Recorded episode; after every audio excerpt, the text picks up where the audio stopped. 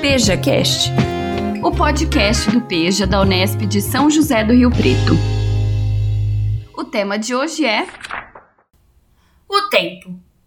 Meio-dia, meia-noite, zero hora, 23 horas, 13 horas. Do que estou falando? Das horas, do tempo. De acordo com o dicionário, tempo é o período de momentos, horas, dias, semanas e aí por diante, no qual os eventos se sucedem, dando a noção de presente, passado e futuro. E as horas? As horas são a medida de tempo que tem a duração de 60 minutos e equivale a uma das 24 partes em que se divide o dia.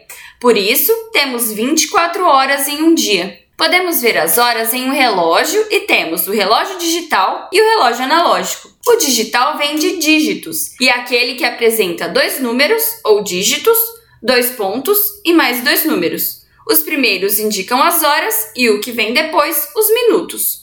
E o relógio analógico? Apresenta números de 1 a 12 e indica a hora pelo ponteiro menor.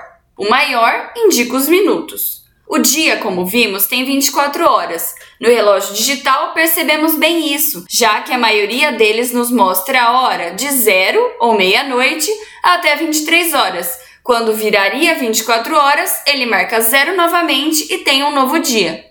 Já o analógico, como tem apenas números de 1 a 12, repete a hora duas vezes ao dia. Ficou confuso, né? Vou dar um exemplo. Uma hora da tarde ou uma hora da manhã. No relógio analógico, sempre estará apontando o ponteiro menor, que é o das horas, para o 1 e o maior dos minutos para o 12. Logo, tenho que perceber pelo contexto se falo do dia ou da noite. Se olho no relógio que está no meu pulso e em cima da minha cabeça tem um sol, é uma da tarde.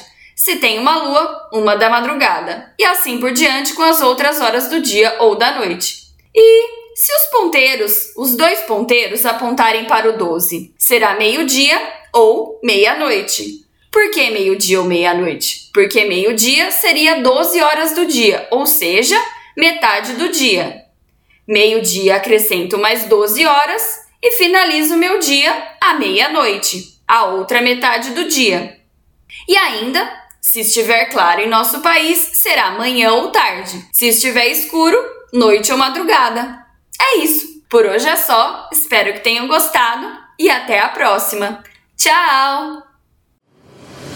Apoio Labfon, Laboratório de Fonética e Bilce Unesp.